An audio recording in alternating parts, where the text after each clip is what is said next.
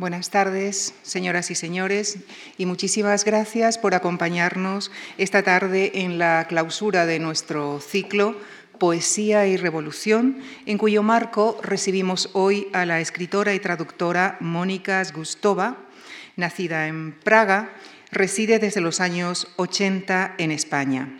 Es autora de un gran número de traducciones del checo y del ruso de obras de diversos autores. Ha traducido con Olvido García Valdés la antología de Ana Akhmatova y Marina Svetayeva titulada El canto y la ceniza. Por su trabajo como traductora ha recibido el premio Ciudad de Barcelona, entre otros. Es autora de seis novelas y por, por algunas de ellas ha merecido premios como el Amat Piniella. La más reciente de sus novelas se titula Las Rosas de Stalin. También ha estrenado obras de teatro y como articulista colabora con periódicos como El País, entre otros.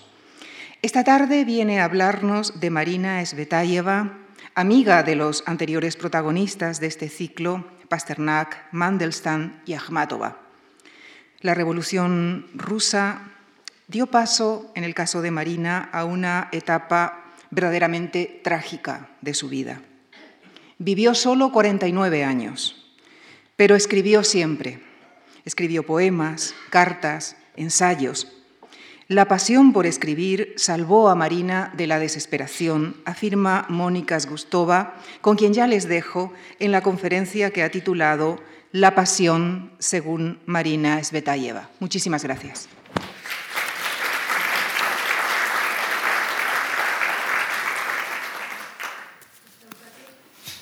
Muchas gracias por esta presentación preciosa y gracias a, la Fundación Juan Mart por, eh, por haberme invitado, que me hace muchísima ilusión de, eh, de alguna manera clausurar este, este ciclo maravilloso sobre la poesía rusa.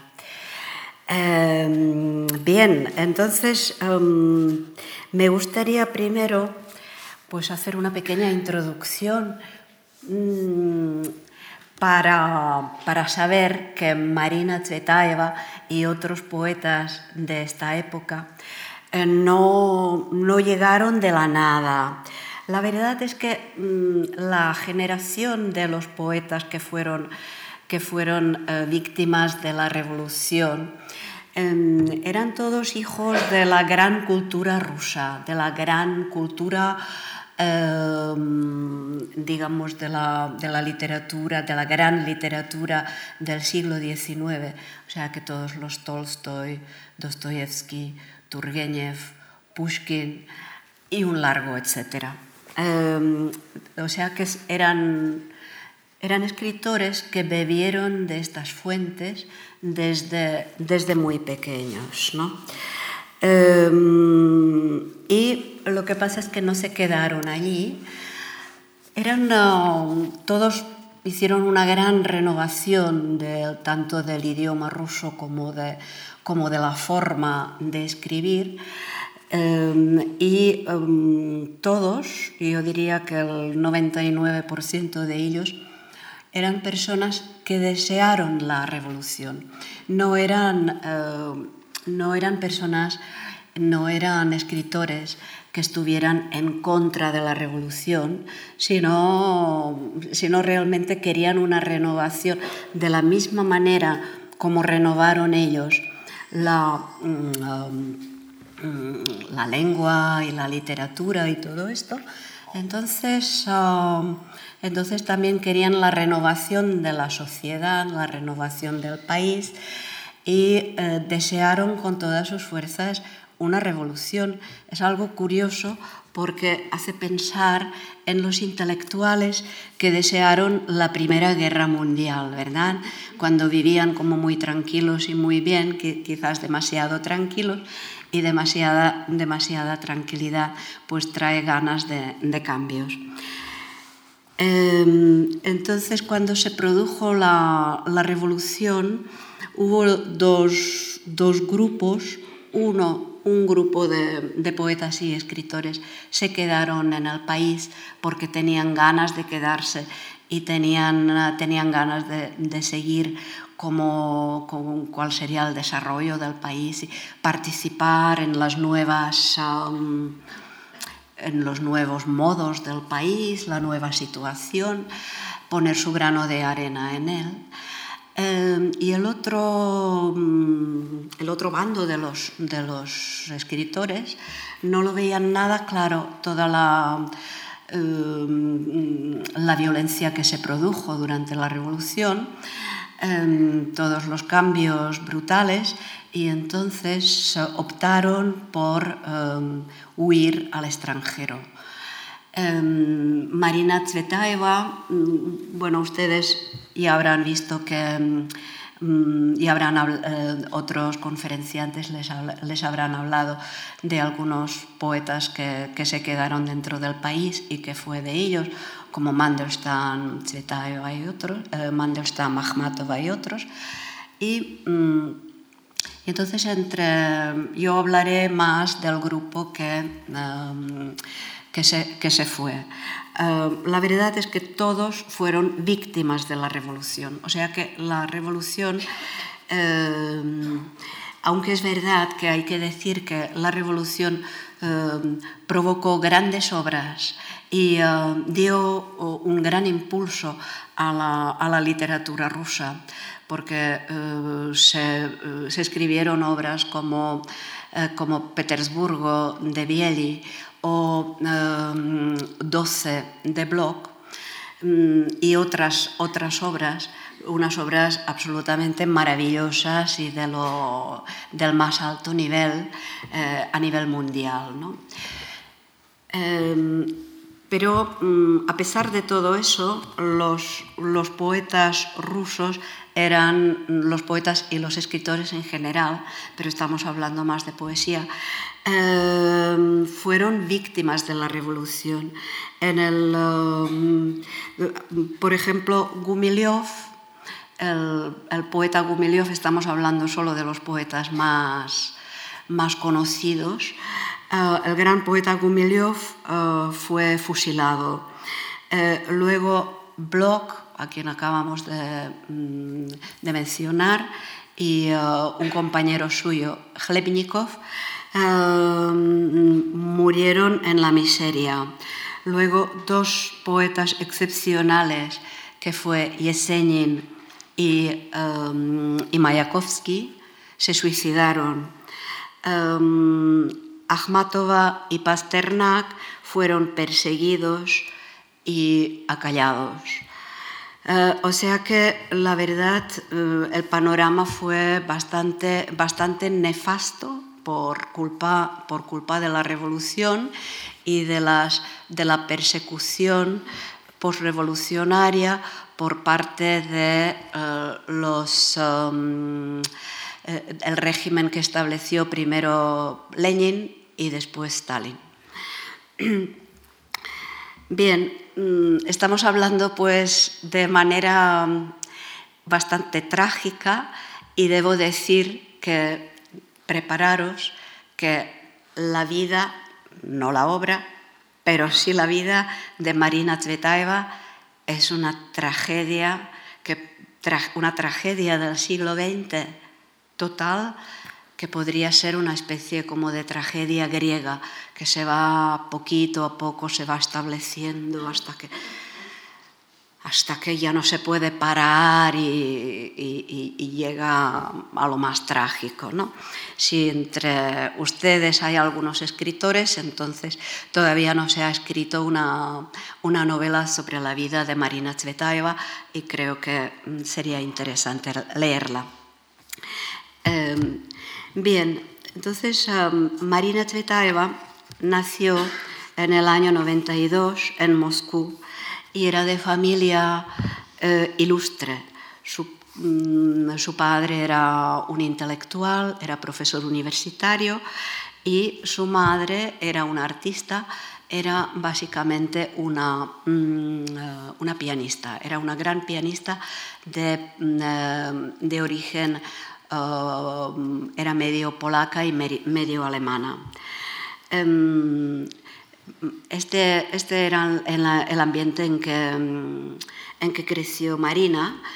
Eh, y claro, entonces era, era un ambiente muy, muy intelectual, eh, pero ella participaba de alguna manera en, en la vida de, eh, de, sus padres, pero desde, desde el principio, desde muy niña, era muy solitaria. Le gustaba Em, le gustaba pues hacer las cosas por su, por su cuenta, hacer las cosas de manera distinta que los demás niños y las demás niñas. Y em, mm, muchas veces se quedaba en su, en su habitación y allí se quedaba a leer, a hacer los primeros esbozos de, los primeros versos y, eso, ¿no? Entonces, um, así creció, tenía amigas, amigos, pero le gustaba más estar sola. Entonces, me gustaría leeros un fragmento del, um, del epílogo al libro, al libro que, um, que, se, que, que se ha mencionado antes, antes que es el canto y la ceniza, eh, que es poesía de Ana Akhmatova y Marina Tsvetaeva, que tradujimos con Olvido García Valdés. Entonces, aquí va un fragmento de, de mi epílogo. la enamorada del diablo, la penumbra de una habitación color púrpura, damasco y seda, perfumes y coloretes, flores de papel y dominándolo todo un par de perlas grises plateadas, los ojos de él. La niña está detrás de la puerta. Quisiera entrar, vacila un instante, miedo, angustia, y abre la puerta y se queda inmóvil en el umbral, maravillada, petrificada, embrujada. En la habitación está él, sentado en la cama con su esbelto cuerpo de leona, con su lisa y tierna piel y sus ojos de acero, como los de un varón báltico. Es el diablo. Em, así se lo imaginaba la niña que estaba acostumbrada a vivir en la penumbra, en las, tinieblas, em, que no eran el mal mm, ni la noche, lo eran todo y lo eran todo para ella. Se acostumbró a vivir de esta manera en las tinieblas, donde Dios es extraño, diablo propio, Dios frío, diablo cálido, Dios triste obligación, diablo esperanza y anhelo. Eh, de esta manera lo describe, lo describe también um, Marina en su, um, mm, en su cuento mm, que, habla de su niñez y de su amistad con el diablo. Eh, dice, la sensación de una soledad absoluta, irremediable, me hunde. Los cuerpos humanos son para mí un muro que no me deja ver su alma. Como odio el muro.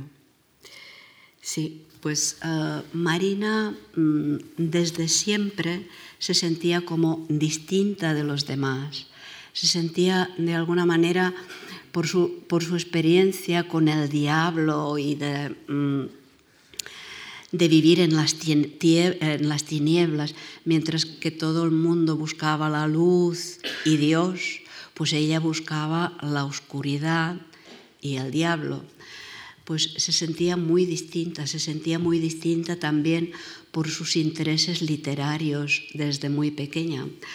Y eh, de, esto habla, de esto habla en su poema, que probablemente es el poema más... Posiblemente su mejor poema, el que, que, es el poema del fin. Eh, dice, sin piedad, si es este un mundo cristiano, los poetas somos judíos. Y ella en la condición de los judíos reconoce su propio destino, el de alguien que no quiere y no puede hallar su lugar en la sociedad convencional. Sigue diciendo en el poema, la vida, este lugar donde no es posible vivir, así el gueto judío y otra vez conjura a su conspirador, el diablo. Vida de los renegados, de los conversos devotos. Antes el infierno, las islas mortales de los leprosos. Bien, pues de esta manera estamos entrando en el mundo de Marina.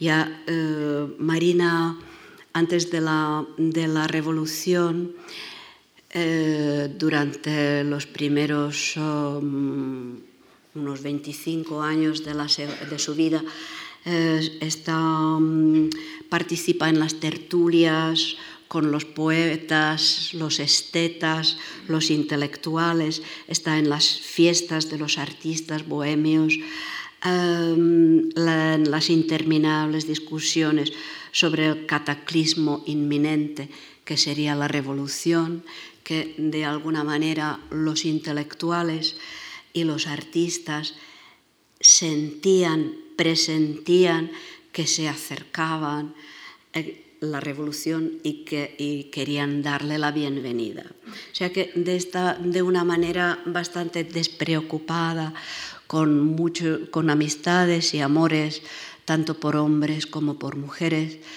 eh, Marina pasó eh, un poco más de dos, de dos, décadas de su vida eh, mm, con alegría a pesar de las tinieblas y luego se presentó la revolución que era un cataclismo total.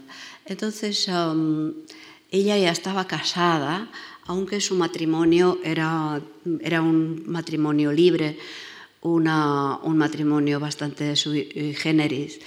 Eh, os voy a contar cómo, conoció Marina a su marido. Eh, tenían ambos unos 18 mm, años y se, encontraron en la, playa. Marina había eh, recogido piedrecitas en la playa y estaba jugando con ellas cuando un jovencito, pues muy apuesto, pasaba por allí e intentó establecer conversación con ella y entonces ella le dijo, muy en su estilo, le dijo, si encuentras en la piedra que más me gusta a mí, me voy a casar contigo. Y bueno, parece ser que entonces él encontró la piedra que más le gustaba a ella, porque mm, a pesar de ser un matrimonio mm, matrimonio sui generis era, no, no se dejaron nunca y estaban, estaban toda la vida el uno por el otro. Eh, Marina tenía una especie de mm, sentimientos maternales por su marido porque lo veía como un ser eh, que no se podía valer por sí mismo. Eh, su marido era Em, su marido era, era, un hombre que pertenecía a la... era judío y esto, esto era, era importante porque, porque ya hemos visto cómo Marina, eh, que pensaba de los judíos, que se sentía como eh, muy identificada con, con los judíos y, y sentía pertenecer a un gueto judío pues em, esta fue una condición que le acercó a él, em, la, de, él. Y em, él era de, una familia bienestante, que nunca habían tenido problemas económicos ni nada, y él de hecho no aprendió ningún oficio, ni tampoco acabó los estudios, era estudiante durante toda su vida y era una persona que necesitaba eh, lo, que los unía a los dos, los dos eran muy apasionados por lo que fuera.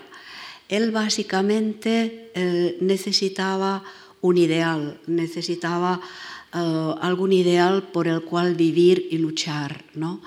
Y mm, a lo largo de su vida iba cambiando de, lado y buscando este ideal. Y mm, Marina también vivió una vida absolutamente apasionada en todos los sentidos de la palabra. Eh, Marina estaba apasionada por las personas, en el amor, en, uh, que tenía bastantes amores, de esto hablaremos más tarde. Uh, y por su escritura no sabía escribir de otra manera que de, de, manera muy, muy apasionada. Y de hecho todo, todo lo que, lo que hacía era apasionado. Decía que si perdiera la pasión sería como perder su vida. Um, entonces, um, durante la revolución, o justo después de la revolución, durante la guerra civil que se produjo eh, como consecuencia de la, de la revolución de octubre, eh, eh, Sergei Efron, que era, que era el marido de, de Marina, eh, se puso del lado de los blancos a, a, luchar contra los rojos. En aquella época pensaba que los rojos, tal como mm, mm, habían ganado la revolución, que era peligroso de que ganaran. Y eh, entonces luchaba con los blancos. Eh, y al final tampoco veía claro, eh, cuando ya veía que, bueno, que los blancos iban a perder, pues eh, huyó de, eh, de, la joven Unión Soviética al extranjero y se fue a París y a Berlín. Y mm, Marina se quedó, esto fue mm, el año 21, y Marina el año 22 se fue um, en su búsqueda. En aquella época ya tenían una hija que eh, cuando, cuando Marina eh, emigró, la hija tenía 10 años y eh, también le había pasado una, mm, ya la primera tragedia, que la segunda hija, que era pequeña, durante la revolución no había que comer, no, no había nada que comer y entonces um, Marina la puso en un establecimiento donde se... Um, eh, donde pensaba que sí que mm, su hija podría comer, pero no fue el caso, y su hija murió de hambre. ¿no? O sea que eh, en la época en que Marina mm, emigra, mm, se exilia en el, en el, en el occidente, entonces uh, su hija ya, uh, ya había muerto. La, la segunda hija, la, la, más pequeña. Y en cambio, la, la mayor que se llama Ariadna, pues um, esta tenía 10 años y se fue con la madre, se fue primero a Berlín para encontrarse con, um, con el padre y marido Sergei Efron y de Berlín se fueron rápidamente a Praga, em, que, mm, eh, porque en Praga había un, un programa importante que el, presidente eh, democrático Masaryk, eh, que estaba como muy cercano a la, eh, a la cultura rusa, y a todos los rusos siempre le interesaba mucho. Eh, escribió su tesis doctoral sobre, sobre Dostoyevsky. Em, eh, pues em, estableció un programa muy importante de becas y ayudas para, eh, eh, para los, básicamente para los intelectuales rusos. Y entonces em, Marina Tsvetaeva, una poeta que ya había publicado varios libros en su país, pues a pesar de su juventud, ya podía optar em, a una de estas becas. Eh, y básicamente vivían de, estas becas y la familia vivió de estas becas de Marina y también de eh, lo que Marina iba publicando en distintas revistas, de distintas revistas de, mm, emigrantes rusos, básicamente en Praga. como mm, la familia no tenía mucho dinero, entonces no podían vivir en el centro de la ciudad, sino que vivían en los pueblos, en las... Um, en, los alrededores de Praga. No os voy a torturar con los nombres de, estas, de estos pueblos que mm, son nombres eslavos complicados. Em, bien, pero Marina allí tenía mucha tranquilidad para escribir. Eh, de vez en cuando se desplazaba a Praga para asistir a distintos recitales para conocer a gente. Allí conoció a distintos literatos, algunos checos, pero básicamente rusos. Eh, por ejemplo, entre ellos eh, conoció allí eh, a Nina Berberova. Y su marido, el, importante poeta Jodasiewicz. Em, y en Praga tuvo uno de los amores que tenemos que mencionar porque eh, por, gracias a este, este amor de Marina em, em, ella pudo escribir em, el, largo poema que ya hemos mencionado antes, que es el, poema del fin. Eh, su, su, enamorado se llamaba Rudzevich, pero no tiene ninguna importancia. Eh, no era una persona muy ilustre. Eh, básicamente Marina en sus enamoramientos, ella buscaba los enamoramientos porque mm, era, por una parte, una escapatoria de la vida mm, eh, normal y corriente, un poco gris a veces y aburrida, básicamente por oh, tener que mm, llevar a cabo todas las, todas las tareas cotidianas, como es em, bueno, eh, comprar y, cocinar y lavar los platos y lavar la ropa y estas cosas que ya conocemos, pero con el agravante de que en aquella época no tenían electrodomésticos. Em, y una persona que no tiene mucho dinero, pues siempre lo tiene más difícil. Y María, Marina quería escribir. Pues bien, mm, em, sus, amores, em, que siempre, mm, tanto si eran platónicos como si no, siempre eran muy apasionados, como todo lo que hacía Marina. Y pues el poema del fin es un poema que, eh, del que os, he leído algunos trozos. Eh, y eso es un poema eh, que marca muy bien el ritmo. son unas estrofas muy cortitas y unos versos absolutamente cortos. a veces se componen de una o dos palabras muchas, muchísimas veces ni siquiera está el verbo. Y uh, o sea que da la impresión de un ritmo mm, muy uh, rápido. es un poema largo, ya, ya, lo he dicho, que tiene pues una treintena de páginas y Marina lo escribió sobre Em, sobre unas dos horas durante las cuales ella eh, camina con el, con el, enamorado de quien se está separando. ¿no? O sea que es el poema sobre una separación. Y, em, o sea que como si antes los poemas largos eran siempre épicos en la antigüedad, ¿no?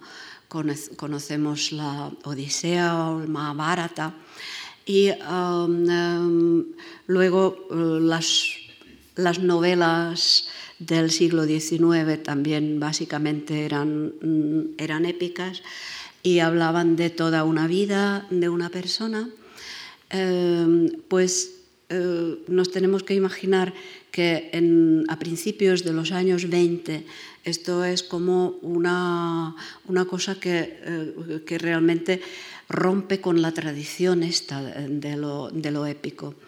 Mm, y o sea que ella le dedica todo un largo poema a solo dos horas y solo las sensaciones de una mujer que está rompiendo su relación con un hombre.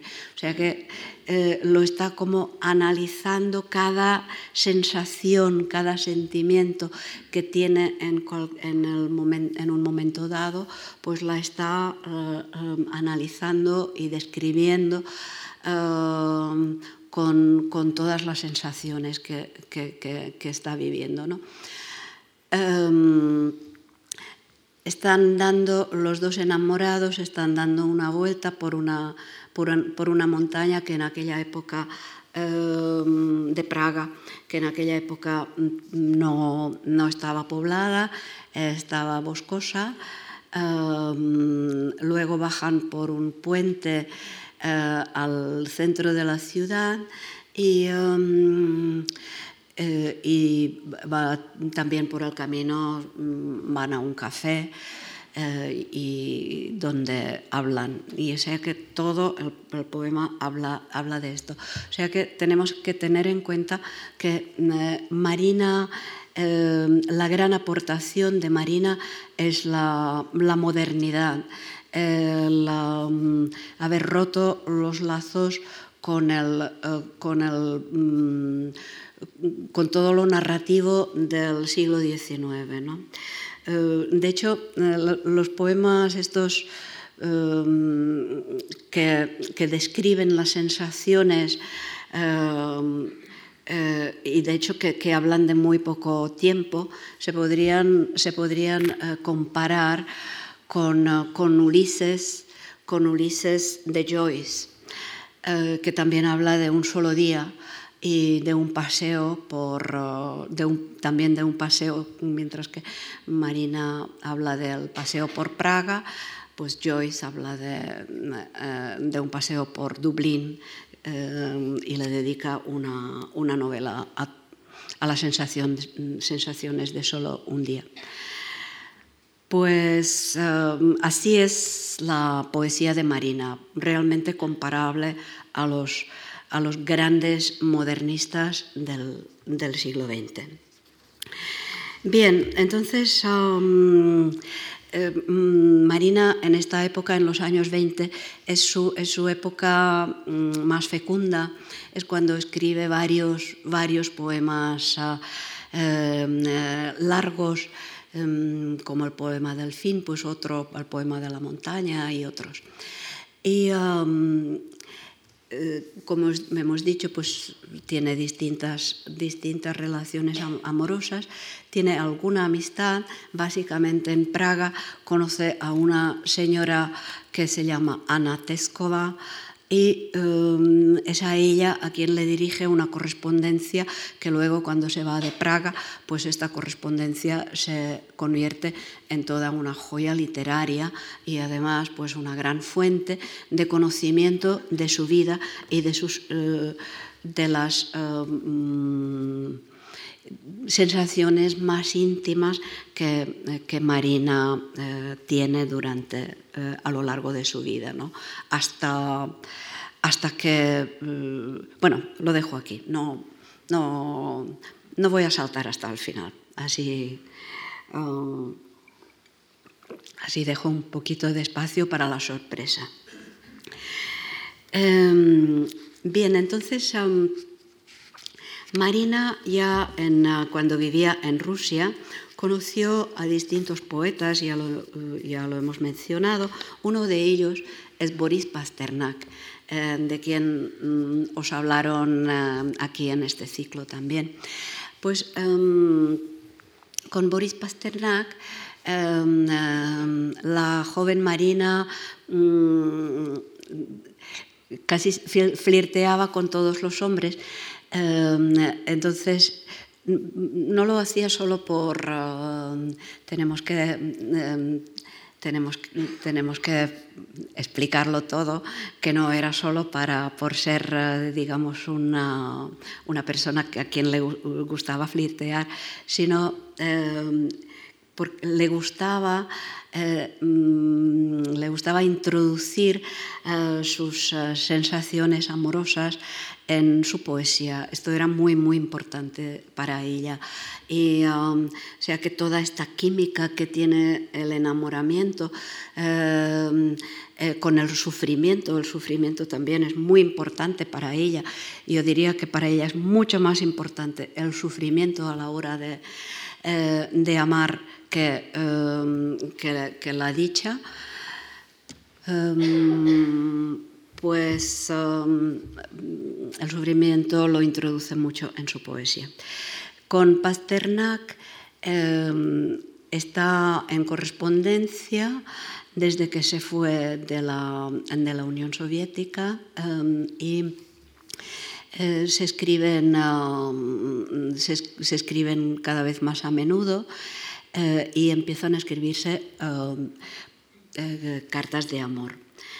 Mm, le escribe Pasternak, eh, Pasternak a ella y, ella a Pasternak, evidentemente. Entonces, en un momento dado, Pasternak le, dice, quizás a Marina, quizás te, gustaría conocer a Rilke te puedo poner en contacto con él y um, podéis escribiros también y, cambiar de impresiones. Y um, claro, Marina conoce evidentemente la, la, poesía de Rainer Maria Rilke y, y entonces um, dice que sí con mucha ilusión. En aquella época Marina se traslada de Praga a, de Praga a París y, em, y, entonces es allí donde tiene lugar esta correspondencia a tres, que es como una especie de, de triángulo amoroso. Os voy a leer aquí también de mi, mm, de mi apéndice al libro mm, de las dos poetas, a mi apéndice a Marina Tsvetaeva sobre, eh, sobre esta correspondencia. Em, también tenemos que decir que Rainer Maria Rilke vive en aquella época en Suiza y está como un poco enfermo, un poco cada vez más enfermo está. Em, Marina pasa el verano de 1926 escribiendo cartas de amor destinadas a Rusia, a Pasternak y a Suiza, a Rilke.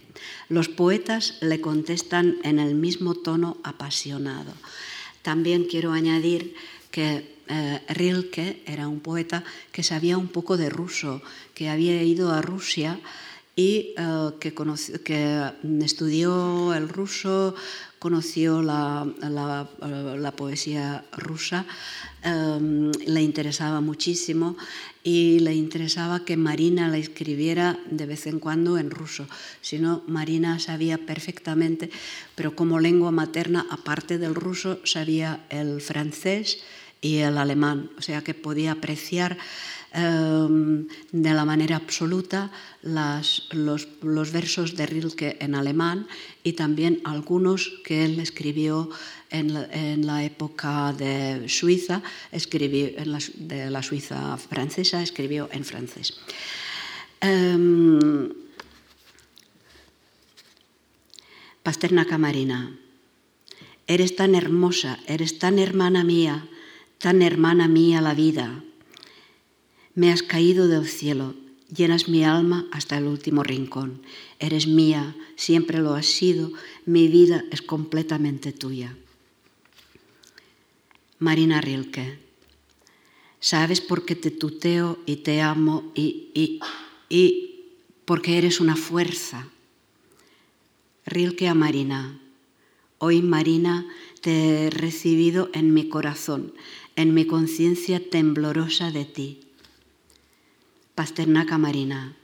Ignoraba que una música fúnebre como esta se podía desprender de una escritura amada. No recuerdo ninguna angustia comparable en el mundo a la que experimenté ayer. Marina Pasternak, te amo, cuánto te añoro. Pasternak a Marina, eres mi único cielo legítimo y mi mujer. Marina Pasternak, no te escribo demasiado a menudo, tengo ganas de hablar contigo sin parar. Pasternak Marina, eres mi martirio, mi hechizo, mi destino. Marina Pasternak. ¿Te has dado cuenta de que me doy a ti a fragmentos y a trocitos? Marina Rilke. Puedo besarte, quiero tomarte en mis brazos y hacerlo sin ti me es imposible. El equilibrio del triángulo resultó difícil. Em, eh, Marina se mostró celosa eh, por la mujer de Pasternak. Em, bueno, hubo cuestiones de celos y de mm, cosas así. Y mm, por otra parte, mm, está intentando, Marina estaba intentando quedar con, uh, con Rilke, eh, pero como no tenía dinero, pues quería que Rilke financiara su viaje a Suiza y uh, también su estancia. Mm, pero claro, Rilke en aquella época mm, no estaba por estos encuentros y um, mm, estaba, estaba enfermo y estaba, las cartas le ayudaban, las cartas eran muy agradables, interesantes para él, pero la presencia de una mujer apasionada era demasiado para él. No sé si esta situación os recuerda algo, pero a mí, tal como lo estoy diciendo, me está recordando muchísimo eh, los encuentros y desencuentros entre Kafka y Milena. ¿eh? Bien, pues, pues eh, Rilke no se pudo encontrar con Marina, pero mm, estas cartas de amor también le inspiraron y, um, escribió una elegía, una de las grandes elegías de Rilke, está dedicada a Marina. Um, y um, también algunos poemas en francés eh, eh, se las dedica a ella. O sea que fue una, una relación fructífera. Y Marina mm, deja de recibir cartas de Rilke porque él está internado en distintos sanatorios y hospitales. Em, a partir de, octubre, em, en noviembre le dirige una carta en que le dice últimamente, eh, querido Rainer, es aquí donde vivo, ¿me amas todavía? Marina pero a finales de diciembre Rilke muere. Y um, entonces Marina escribe uno de sus mm, grandes poemas largos a la muerte de Rilke. Pero me reservo a leeros algunos trozos de, este poema para acabar um, esta charla, porque como he dicho que eh, es una tragedia la vida de Marina, entonces acabaremos con un, con un hermoso poema para, mm, para que la, tragedia no sea tanta. La verdad es que eh, la muerte de, la muerte de mm, eh, Rilke para Marina fue casi un alivio porque porque desembocó en una cosa clara que era la muerte, la muerte en la cual Marina pensaba muchas veces. Ella pensaba muchas veces en la muerte y en el suicidio, en las dos cosas. Y ahora me gustaría leeros un poema, como hemos hablado mucho de, eh, de poemas amorosos, de eh, que Marina escribía um, a lo largo de, esta, de, esta, década de los 20. Entonces quiero leeros aquí un poema que se llama Tentativa de celos. ¿Cómo te va la vida con otra? Más fácil, ¿verdad? Golpe de remo. Cuando pronto, por un puente seguro, se alejó de ti el recuerdo de mí, una isla que flota en el cielo, no en el agua. Almas, no amantes, sino hermanas son nuestras almas. ¿Cómo te va junto a una simple mujer, sin divinidad alguna? Tras haber derrocado a tu reina, tú mismo privado del trono, ¿cómo vives? ¿Te preocupas? ¿Te enfadas? ¿Cómo estás al levantarte? Con esa que te ha atado al cuello su tributo inmortal, el tedio. ¿Cómo te va, pobrecito mío? Estoy harto de convulsiones, de dolor, voy a agenciarme un hogar. ¿Cómo te va con cualquiera a ti que fuiste elegido por mí? en la comida es la comida más comestible. Y si te cansa, mala suerte. ¿Cómo puedes vivir con un idolillo, tú, digno antes del Sinaí?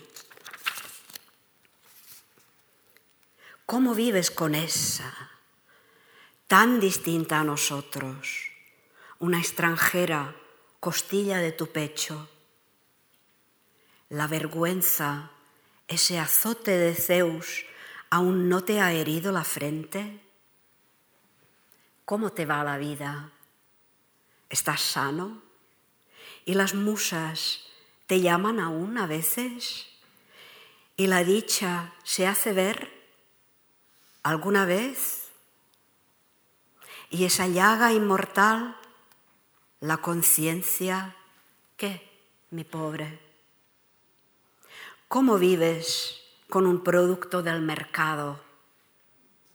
¿Pesa mucho?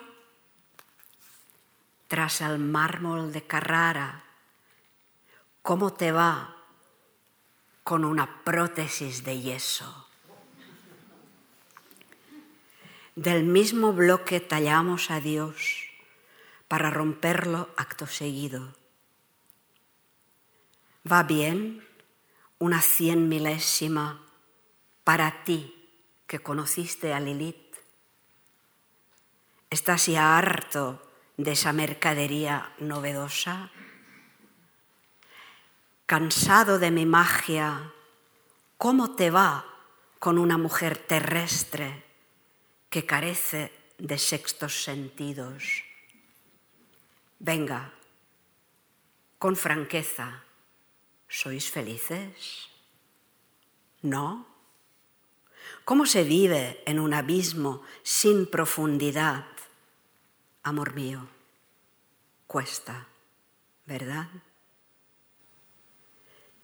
¿Te cuesta tanto como a mí con otro?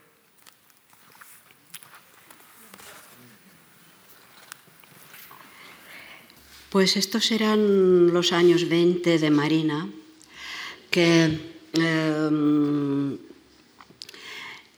llenos de dificultades, pero al mismo tiempo también de muchas alegrías y de, mucho, de, una poesía maravillosa eh, que ella escribía, eh, no paraba nunca de escribir. Pero en los años 30 Marina tuvo que dejar de escribir tanto porque em, el año 26 le nació el segundo hijo, bueno, ya el tercer hijo, mm, después de dos hijas, el tercero o el primer hijo varón. Y entonces tenía un niño pequeño y muchísimo más trabajo y con el marido que ya hemos dicho no ayudaba mucho, se estaba buscando a sí mismo. Además, en los años 30, el marido, em, mm, no por mala fe, sino por buscar algún ideal por el cual vivir y al cual entregarse plenamente, em, el marido empieza a colaborar con la embajada soviética, y, em, pero sin darse cuenta de que estaba haciendo algo malo. Em, de hecho, está en los servicios de espionaje. Y Marina, si no lo sabe del todo, lo intuye. Em, le cuesta muchísimo admitirlo porque mm, em, vive, eh, aunque ella siempre vive al margen de todo, también vive al margen de los, em, de los exiliados rusos en París y de los exiliados rusos en todas partes. Tiene algunos amigos, pero no muchos. Y eh, además por las posturas, eh, por las posturas de su marido, em, la, la, mantienen al margen también los demás. ¿no? O sea que es, una, es muy difícil todo esto. Ella de alguna manera está intentando como... Eh, evocar la imagen de la Rusia añorada, de su patria, en algunos de sus poemas, pero esto no le funciona mucho porque sabe que en Rusia no hay libertad, que es un país que después de la revolución eh, eh, es, un país de la represión. Eh, en aquellos momentos pues, represión de Stalin, que cada vez más va a los años, eh, se va acercando a los años 37, 38, 39, que eran los años de las grandes, grandes persecuciones en que mm, morían casi, bueno, casi cada segunda persona estaba perseguida. Eh, Marina sabe todo esto y está como en medio entre su marido y, uh, y su conocimiento y su rechazo de, lo que estaba pas eh, pasando en Rusia. Es una, mm, una postura muy difícil en que estar, para decir, uh, decirlo de manera suave. Eh, tiene mm, otra vez el trabajo de, su casa que odia eh, con todas sus fuerzas. Em, y mm, va escribiendo, pero mm, no tanto como antes, como hemos dicho, y, eh, pero escribe cada día por la mañana. Mm, la mañana es uno de sus momentos cuando se sienta, realmente se sienta a la mesa, em, cuando todo el mundo duerme, las ciudades todavía duermen, tanto Praga como París duermen, y entonces ella se sienta Em, se prepara un café cargado y eh, durante el tiempo que tiene, dos o tres horas, es cuando escribe cada día en una libreta. Eh, no en un papel, en una libreta, y si no tiene dinero para comprarse una libreta, entonces la cose ella misma. Em, eh, todo esto luego lo describe su hija en, uh, Em, su, hija Ariadna en las memorias que le dedica a su madre. Y em, entonces em, su, marido al final decide volver a la Unión Soviética porque piensa que está como llamado a volver a la patria. Como se está buscando, está buscando su vocación, pues piensa que su vocación está allí, pero está enfermo. Siempre ha estado una persona eh, mm, como bastante enfermiza. Y además em, la hija Ariadna está muy influenciada por el padre y entonces ella también decide irse eh, eh, a la Unión Soviética. Mm, la madre sabe perfectamente que es un error, eh, no sabe qué pasará, no se imagina nada bueno, pero no se imagina nada tan terrible como lo que luego pasaría.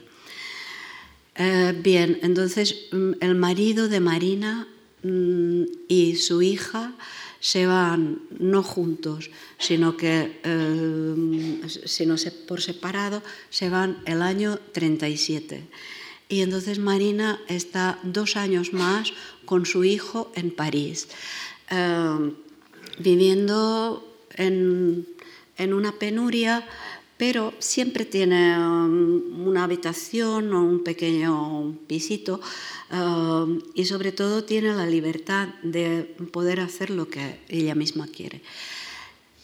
Pero tiene noticias de su marido de que cada vez se encuentra peor, que tiene problemas de corazón.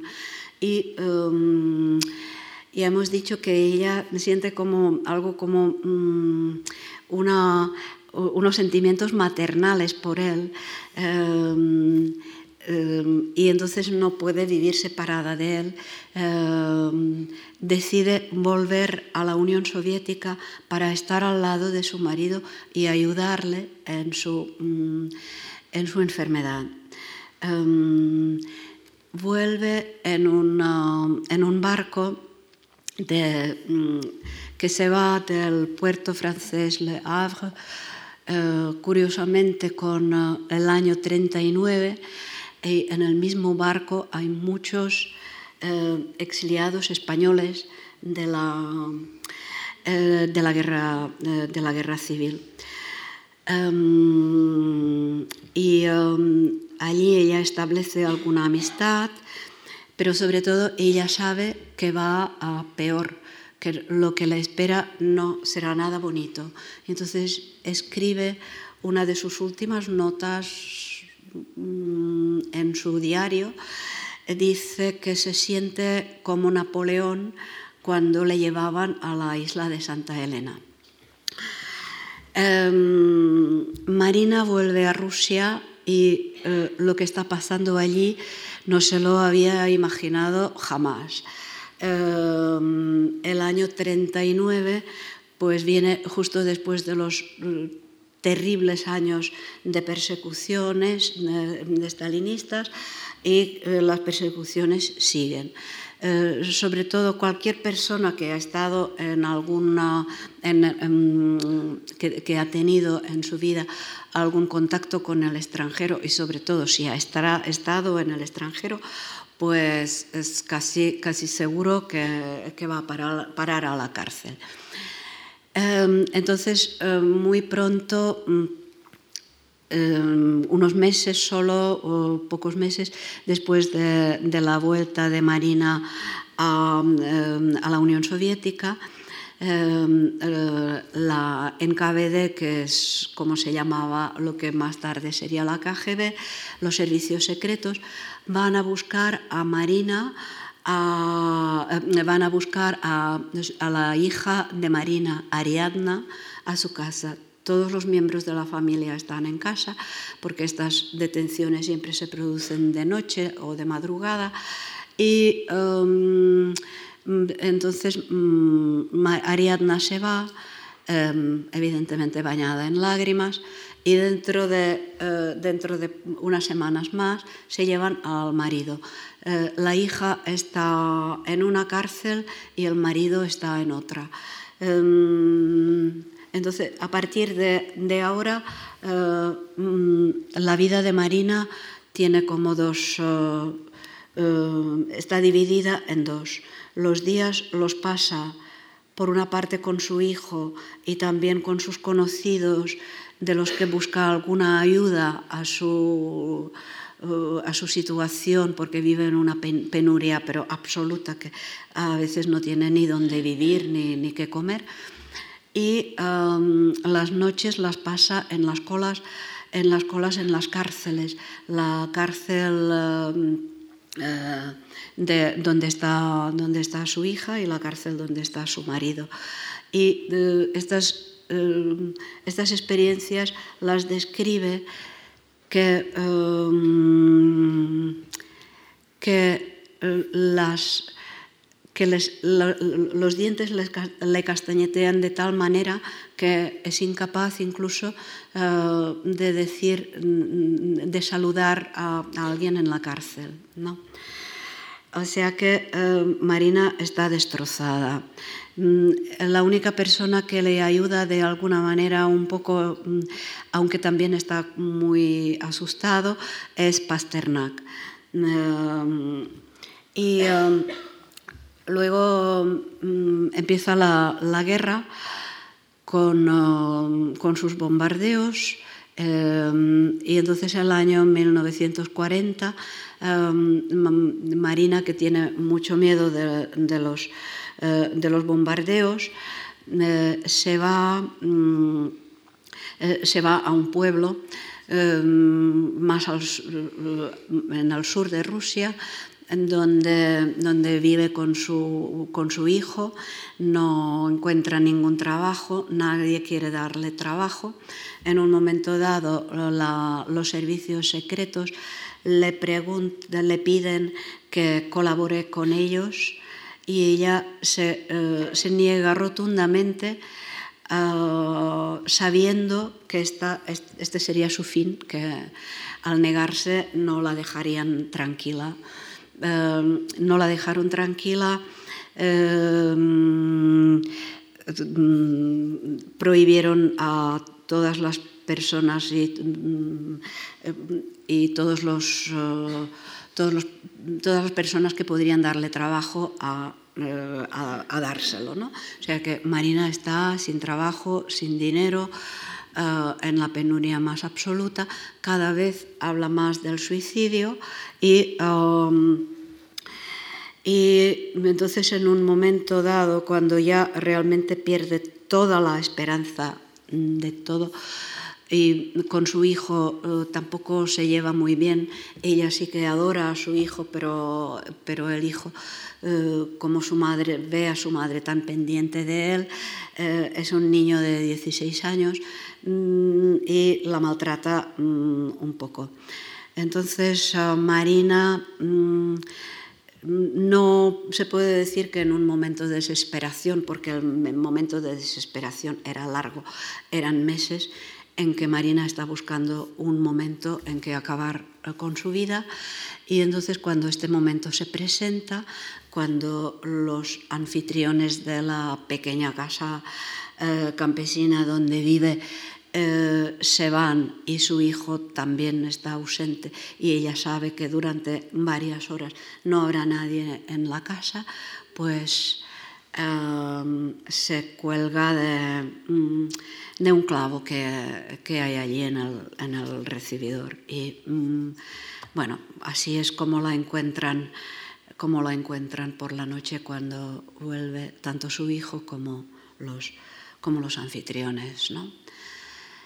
Y a Marina, mm, su hijo cambia completamente de actitud eh, al ver la, muerte de su madre, intenta mm, que tenga un entierro eh, eh, un entierro un poco humano y civilizado, pero no puede ser porque mm, la, en KBD los servicios secretos están en contra, entonces Marina está de hecho enterrada en una, en una fosa común. Bueno, para saber qué pasa con los miembros de la familia, em, el hijo que se llama Moore eh, muere, em, Marina muere el año 41 y Moore está en el ejército luchando en la Segunda Guerra Mundial contra los nazis eh, y muere el año 44, o sea que poco antes del final de la guerra. Eh, el um, marido, Sergei, eh, está en la cárcel donde le torturan de la peor manera, y, pero se, al final de la vida se muestra absolutamente valiente porque jamás dice nada que podría comprometer a nadie de su familia eh, y se, comporta como la persona más valiente de todas a pesar de, estar absolutamente ya destruido físicamente y psíquicamente. Y muere a consecuencia de las torturas en la cárcel. Eh, Ariadna eh, la hija está eh, también la torturan y durante mucho tiempo resiste, durante como medio año de, de, torturas crueles y salvajes, ella resiste hasta que realmente pierde la noción de quién es y su identidad y eh, firma algún papel que le, que le ponen delante.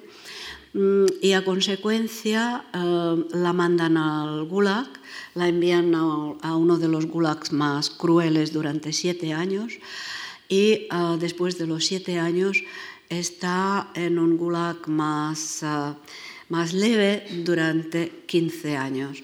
Entonces, mm, durante esta, esta época del Gulag más leve, em, está en correspondencia con Boris Pasternak y esta correspondencia le ayuda muchísimo. Es una correspondencia que se ha, que se conservado, que se puede leer y eh, que se puede leer, creo que no en español, pero sí en otros idiomas. Em, Em, después de la muerte de, eh, a ver, a Ariadna no la dejan libre enseguida después de la muerte de, eh, Stalin, pero mm, a consecuencia de la muerte se, revisa su caso y tras unos años después eh, sí que la dejan salir de la cárcel mm, y de los, del gulag y de todo. Y entonces ella... Mm, eh, dedica el resto de su vida a la obra de su madre. Em, em, busca los, archivos, archiva su obra, em, o sea que nosotros si hoy podemos leer la obra de, Marina es gracias a su hija que la ha archivado así y que ha escrito las memorias de Marina Tsvetaeva, que hoy es considerada justamente con Rilke como, una, eh, como mm, los dos mejores poetas del siglo XX. Claro que esto es algo eh, que, que, depende del gusto, pero, mm, pero muchas veces se dice esto, que los mejores poetas y los más innovadores del siglo, del siglo XX es Marina Tsvetaeva y uh, Maria Rilke. Entonces ahora, como mm, lo que he prometido, me gustaría, me gustaría acabar con, con un poco de belleza y um, entonces os leeré fragmentos del largo poema mm, que Marina escribe en el momento, se sienta en el momento cuando sabe que, em, que había muerto Rilke. O sea que es el día, es el día de final de año em, y, em, un amigo viene a verla y le comunica la muerte de Rilke y le dice que si quiere puede ir a una fiesta con él, pero ella se sienta, a trabajar a escribir este poema que ahora os voy a leer. Feliz año nuevo, feliz luz y mundo nuevo, refugio, reino nuevo feliz. Para ti, esta primera carta en tu nuevo lugar, no de verdes praderas, de flores esmaltadas, sino de honda resonancia clamorosa, como una hueca torre de olo. Para ti, esta primera carta, escrita desde tu patria, donde gimo sin ti, que es ya hoy solo una entre las estrellas. Leyes de separación y retirada, que convierten también en una más a la amada y devuelven a la inexistencia lo mejor. Feliz año entrante que llegará mañana. He de decir qué hice cuando lo supe. Shh. Ya he hablado demasiado me ocurre a veces. Vida y muerte. Hace mucho que las puse entre las comillas de la cháchara vacía. No hice nada, pero algo fue hecho, ya sin sombra y sin eco. Una carta con tu letra, ¿Te alegran, Rainer, las rimas nuevas? ¿Y la muerte qué es sino una larga hilera nueva de rimas? Sin remedio, así la lengua lo ha hecho, largas resonancias y sentidos nuevos. Adiós. Brindo por nuestro primer encuentro. No sé si nos veremos, pero nos comprenderemos. Por la tierra que yo aún no conozco y por todo el mar, Rainer, y por mí toda entera. Envíame una nota para no perdernos. Por el ritmo nuevo, Rainer, una escala en el cielo con regalos. Por tu consagración, Rainer, para que no se moje, protejo con mi mano esta carta sobre el ron y sobre el raroñ, sobre la limpia y total separación. A Rainer María Rilke en mano. Gracias.